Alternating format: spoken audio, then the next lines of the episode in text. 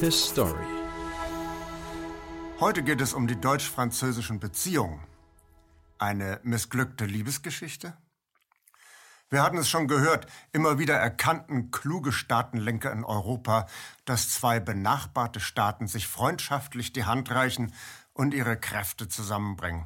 Da erreicht man viel mehr, als wenn man gegeneinander Krieg führt. In einer früheren His-Story-Sendung waren es der Sowjetführer Khrushchev und der deutsche Kanzler Ludwig Erhard, die eine enge Zusammenarbeit verabredeten, ungeachtet aller weltanschaulichen Unterschiede. Das wurde dann von außen her leider vereitelt. Unsere heutigen Hauptdarsteller sind zum einen der deutsche Bundeskanzler Konrad Adenauer und zum anderen der französische Staatschef General Charles de Gaulle. Rückblende. Im September 1939 überfiel Hitler Polen. Daraufhin erklärten Großbritannien und Frankreich den Nazis den Krieg. Es passierte aber erstmal gar nichts. Doch dann stürmten im Frühsommer 1940 die deutschen Streitkräfte Frankreich. Der französische General Pétain unterschrieb die Kapitulationsurkunde genau in jenem Eisenbahnwaggon, in dem 22 Jahre zuvor deutsche Politiker die Kapitulationsurkunde unterschreiben mussten. Danach sprengten Hitlers Pyrotechniker den Salonwagen in die Luft. Es gab nun kein freies Frankreich mehr. In dieser Situation trat unser Protagonist Charles de Gaulle in London an das Mikrofon der BBC und verkündete, ich bin das freie Frankreich. Wer Arsch in der Hose hat, schließt sich mir an. Mutig, mutig der Mann. Denn die gesamte Führung der französischen Streitkräfte hatte vor Hitlers Schergen kapituliert und sich in der Rolle eines untergeordneten Erfüllungsgehilfen des deutschen Diktators recht bequem eingerichtet. General Pétain war der Führer eines eingedampften Frankreichs von Hitlers Gnaden im südfranzösischen Örtchen Vichy. Und Pétain verhängte auch gleich ein Todesurteil in Abwesenheit gegen de Gaulle.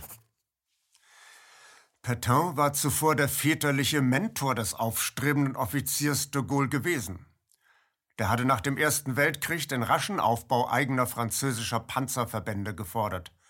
Aber die Generäle dachten, mit der Maginot-Linie, einem riesigen Schutzwall gegen Deutschland, habe man genug getan. Und so waren die französischen Streitkräfte von Hitlers Panzerverbänden im Sauseschritt überrollt worden. De Gaulle hatte leider recht behalten. Immerhin. De Gaulle konnte auf etwa 100.000 französische Soldaten zurückgreifen, die sich im englischen Exil befanden. Sie konnten sich dank Hitlers rätselhaftem Haltebefehl von Dünkirchen auf die britische Insel retten. Allerdings bekam de Gaulle wenig Unterstützung vom US-Präsidenten Franklin Delano Roosevelt. Der setzte eher auf die Nazi-Kollaborateure in Vichy. Und der englische Premier Winston Churchill verlor ebenfalls immer mehr das Interesse am eigenwilligen de Gaulle. Doch es gelang de Gaulle, Frankreich von den afrikanischen Kolonien aus aufzurollen. Als Churchill die Funkkontakte der de Gaulle-Regierung in London kappen ließ, konnte die französische Exilregierung von Algerien aus weiterarbeiten. In die Planung für die Invasion alliierter Truppen an der französischen Atlantikküste wurde de Gaulle ebenfalls nicht einbezogen. Bald begriff der Franzose auch warum. Roosevelt und Churchill beabsichtigten, das befreite Frankreich in ein angloamerikanisches Protektorat umzuwandeln, ganz ähnlich wie es später dann Westdeutschland widerfuhr. In den USA wurden bereits den Angloamerikanern ergebene französische Verwaltungsfachleute ausgebildet. Auch neue Geldscheine und Münzen waren gedruckt und geprägt worden, die bei der Invasion in der Normandie ausgeteilt wurden. Doch de Gaulle setzte sich an die Spitze eines Demonstrationszuges, der am 25. August 1944 in Paris triumphal einmarschierte und den Nazis verjagte.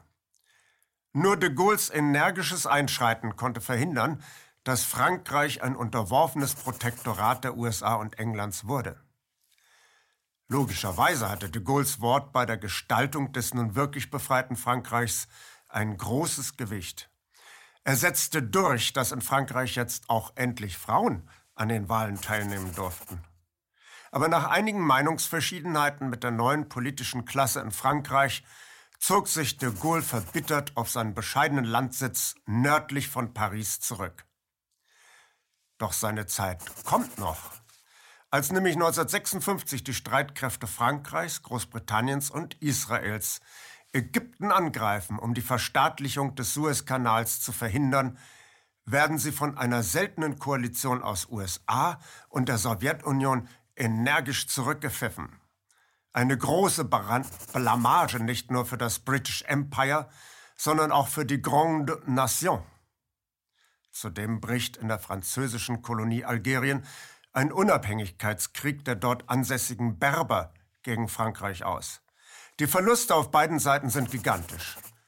In dieser Patt-Situation kapitulieren die Politiker in Paris und bitten nun den legendären Weltkriegsgeneral de Gaulle, die Karre wieder aus dem Dreck zu ziehen. Extra für den General wird mit der fünften Republik eine neue Verfassung aus der Taufe gehoben. De Gaulle als neuer französischer Präsident verfügt jetzt über eine Machtvollkommenheit, wie sonst nur noch der Präsident der USA. Und tatsächlich bekommt de Gaulle den Algerienkrieg in den Griff. 1962 wird der nordafrikanische Staat in die Unabhängigkeit entlassen. Das konnte nur de Gaulle schultern. Der Preis war für ihn hoch, denn de Gaulle entkam in unzähligen Attentatsversuchen nur knapp dem Tod. Der General ging auch gleich 1958 an sein Lieblingsprojekt, nämlich Frankreich wieder zur Weltmacht zu erheben. Er war klug genug zu wissen, dass Frankreich alleine nicht mehr die Potenziale besaß, mit den USA oder der Sowjetunion zu konkurrieren. Also lud er in aller Stille den deutschen Bundeskanzler Konrad Adenauer auf seinen Landsitz ein. Adenauer soll zunächst nicht sehr viel von seinem französischen Gegenüber gehalten haben. Andererseits aber war Adenauer in der Zeit nach dem Ersten Weltkrieg ein energischer Befürworter einer Abtrennung Westdeutschlands von Preußen unter französischem Protektorat. Schnell wurden die beiden alten Herren handelseinig. De Gaulle zu Adenauer, wir müssen Europa von den Vereinigten Staaten unabhängig machen, so sagte er wortwörtlich. Sofort beginnen auf beiden Seiten des Rheins fieberhafte Vorbereitungen für nichts weniger als ein Bündnis Deutschlands und Frankreichs auf militärischer, wirtschaftlicher und kultureller Ebene. Geplant ist eine Fusion der beiden ehemals verfeindeten Nationen zu einem einzigen politischen Organismus. Eine Keimzelle europäischer Gegenmacht zu den USA. Eine deutsch-französische Konföderation mit gemeinsamer Staatsangehörigkeit, gemeinsam geführten Ministerien des Äußeren, der Finanzen und der Verteidigung. Gemeinsam sollen die beiden Länder auch die Force de Frappe betreiben, eine andere NATO, wie es hieß. Wie ernst das Vorhaben gemeint war, belegt das nachfolgende Treffen in Bad Kreuznach im November 1958, wo de Gaulle und Adenauer bereits ihre wichtigsten Fachminister mitbringen. Und was bis jetzt eher heimlich vorangetrieben wurde, vollzieht sich während Adenauers Staatsbesuch bei de Gaulle auf Schloss Rambouillet im Juli 1960 ganz öffentlich und mit zeremoniellem Pomp. Den Engländern klingeln wahrlich die Ohren. Denn Adenauer soll in privater Runde mal klar und deutlich gesagt haben, diese Briten sollten lernen, dass sie den Kontinent nicht länger führen können. Deutschland und Frankreich sind die Führer des Kontinents. De Gaulle tourt 1962 durch Deutschland. Vor Massen von begeisterten Zuhörern streichelt de Gaulle die niedergedrückte Psyche der Deutschen, indem er ihre kulturellen Errungenschaften preist. Doch die andere Seite schläft nicht. Um die deutsch-französische Annäherung zu torpedieren, spinnen Geheimdienste ihre Intrigen. Ziel der Attacken ist der damalige Verteidigungsminister Franz Josef Strauß. Man vermutete, dass Strauß nach Adenauer der zweitwichtigste Befürworter einer Zusammenarbeit mit Frankreich ist. Dem Hamburger Nachrichtenmagazin Der Spiegel spielten Agenten des Bundesnachrichtendienstes eine nur für den Hausgebrauch bestimmte Analyse missglückter NATO-Manöver zu. Der Spiegel brachte die peinlichen Indiskretionen mit dem Titel Bedingt abwehrbereit ganz groß heraus. Strauß sah rot und ließ den Herausgeber Rudolf Augstein und dessen Chefredakteur Konrad Ahlers in Handschellen hinter schwedische Gardinen bringen. Das war natürlich eindeutig illegal. Strauß musste zurücktreten. Es entspann sich ein Agenten-Thriller mit dem Bundesnachrichtendienst, der erklärtermaßen eine Filiale des CIA ist, auf der einen Seite und der Bundesanwaltschaft zusammen mit dem militärischen Abschirmdienst MAD auf der anderen Seite. Am 12. November 1962 wird sogar der greise Adenauer selber zum Akteur in diesem Agentenkrimi. Er lässt die BND-Führer Gehlen, Worgitzki und Winterstein im Kanzleramt in getrennten Zimmern einsperren. Dann holt er den Justizminister. Herr Stamberger, Sie müssen Gehlen verhaften. Der Angesprochene erklärt allerdings, er könne die drei Herren nicht verhaften. Sodann eilt Bundesanwalt Kuhn an den Tatort und verhört die BND-Leute. Es folgte in der Zentrale des BND in Pullach bei München eine handfeste Razzia der Bundesanwaltschaft und durch Beamte der Sicherungsgruppe Bonn. Die Autoren des Bestsellers Pullach intern, Zolling und Höhne sehen rückblickend im Jahr 1970 die Ereignisse durch die Brille von Gehlen, wenn sie schreiben, Originalton, Gehlens Verfolger wurden nicht müde, dem alten Herrn im Palais Schaumburg, damals Sitz des Bundeskanzleramtes in Bonn, das Schreckensbild des Landesverräters Gehlen auszumalen. Ihre Verschwörerthese wurde immer uferloser, immer gespenstischer. Bald sahen sie ein weltweites Komplott von der CIA in Washington über Gehlen in Pullach bis zu Augstein in Hamburg entschlossen, Adenauer und Strauß zu stürzen. Soweit der Originalton. Vielleicht lagen ja Gehlens Verfolger gar nicht so daneben? Aber auch der proamerikanische Honoratiorenverein Atlantikbrücke veranlasste Bundestagsabgeordnete aller Parteien, die Regierung zur Aufnahme einer Präambel in den deutsch-französischen Freundschaftsvertrag zu nötigen.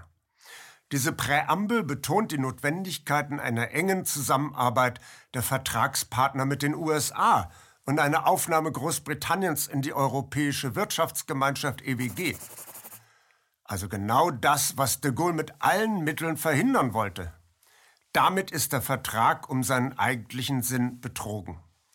Als schließlich auch noch Adenauer in den Ruhestand verabschiedet wird, ist es mit der deutsch-französischen Allianz vorbei. Amtsnachfolger Erhard zeigt de Gaulle die kalte Schulter.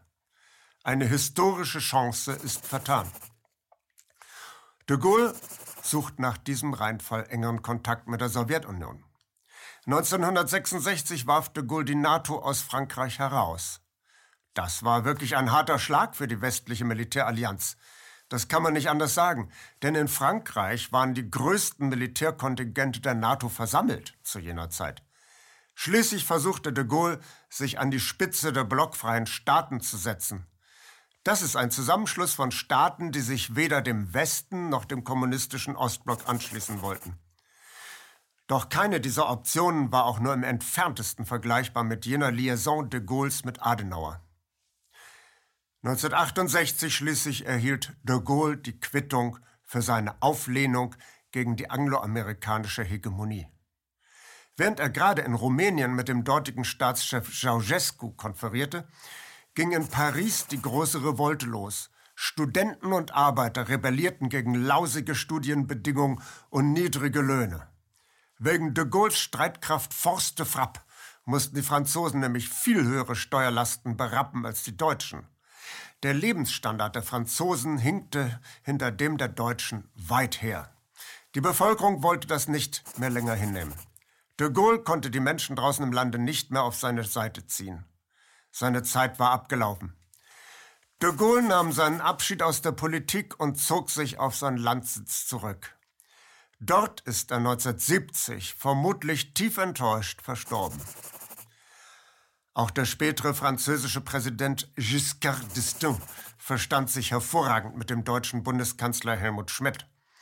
Allerdings war diese deutsch-französische Annäherung eine Annäherung zweier überzeugter Transatlantiker. Das heißt, Sie unterwarfen sich bedingungslos der angloamerikanischen Hegemonie. Etwas mehr Unabhängigkeit strebten in den frühen 2000er Jahren der französische Präsident Jacques Chirac, ein Gaullist, und der deutsche Kanzler Gerhard Schröder an. Fast schon zeichnete sich eine Achse Paris-Berlin-Moskau ab, da Schröder bekanntlich freundschaftliche Bande zu Präsident Putin pflegt. Aber das blieb Episode. Heute sehen wir einen amoklaufenden französischen Präsidenten Emmanuel Macron und eine ebenfalls gegen die eigene Gesellschaft amoklaufende Kanzlerin Angela Merkel, mal in enger Verbundenheit, denn wieder in wildester Zwietracht Porzellan zerschlagen. Jetzt sind gerade mal wieder die Franzosen an allem schuld. Denn der französische Pharmakonzern Sanofi hat auf der ganzen Linie bei der fristgerechten Anlieferung von Corona-Impfstoffen versagt. Wir können nur hoffen, dass sich der Rauch dieser Scharmützel bald verzieht, damit wir wieder in Ruhe und Vernunft eine Neuauflage der deutsch-französischen Freundschaft starten können. Bienvenue! Wir lernen aus der Vergangenheit, wie wir die Zukunft besser machen können. His Story. KenFM ist crowdfinanziert und unabhängig. Leiste deinen Beitrag zu freier Presse und unterstütze unsere Arbeit finanziell. Wenn du zukünftig keine Beiträge verpassen willst, abonniere den KenFM Newsletter und installiere dir die KenFM App für iPhone und Android. Weitere Informationen auf canfm.de/support.